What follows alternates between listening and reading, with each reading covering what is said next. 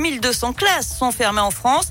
Alors, qu'est-ce qui change exactement aujourd'hui? On fait le point avec vous, Léa Grillet. Alors d'abord, dans les écoles où 47 000 élèves ont été testés positifs depuis lundi et plus de 5 000 personnels enseignants, les enfants cas contact n'auront plus à refaire un test antigénique en cas de nouveaux cas positifs la même semaine dans la même classe.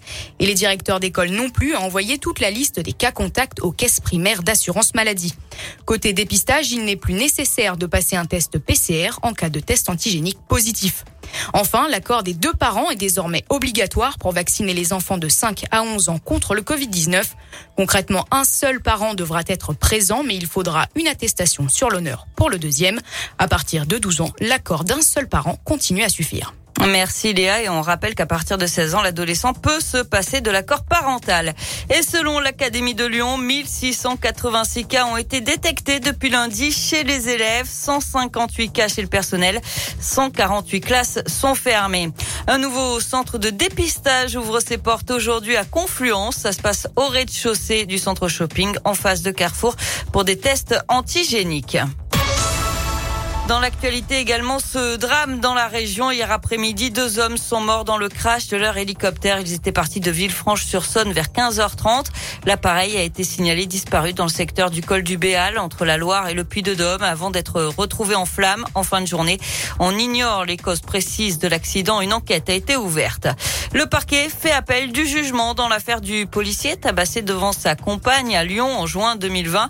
Mardi, 8 des 10 prévenus avaient été relaxés. Les deux autres condamnés à 5 ans de prison, dont 30 mois avec sursis. Et puis un appel à témoins lancé après une course-poursuite spectaculaire entre Vienne et l'agglomération lyonnaise. Les faits remontent à l'après-midi du dimanche 23 décembre. Un homme avait été interpellé après avoir tout tenté pour échapper aux forces de l'ordre. Il avait même percuté une mère et sa fille à Saint-Fond. Les policiers recherchent donc des témoins. On passe au sport avec euh, du foot et ce troisième match reporté pour cause de Covid pour cette 20e journée euh, de Ligue 1.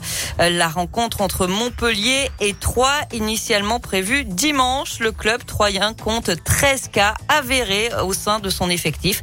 Angers, Saint-Etienne et Lille-Lorient avaient déjà été annoncés, reportés. Pour l'instant, le match entre l'OL et le PSG est maintenu dimanche soir, mais avec une jauge à 5000 spectateurs. Et puis c'est le coup d'envoi aujourd'hui d'une année riche en événements à Villeurbanne. Villeurbanne qui devient la première capitale française de la culture. Près de 700 événements au programme des expositions, du théâtre, de la danse, du cirque. Euh, cet après-midi, un défilé s'élancera en présence de la ministre de la Culture, Roselyne Bachelot. La soirée se terminera en musique et 2022 sera aussi marqué par une fête de la musique XXL en juin. Et puis tout au long de l'année, les artistes